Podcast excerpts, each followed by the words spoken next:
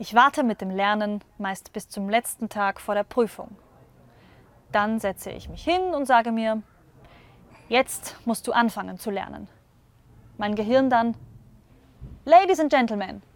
Oh nein, jetzt bitte nicht. Nicht schon wieder. This is Mambo Number 5.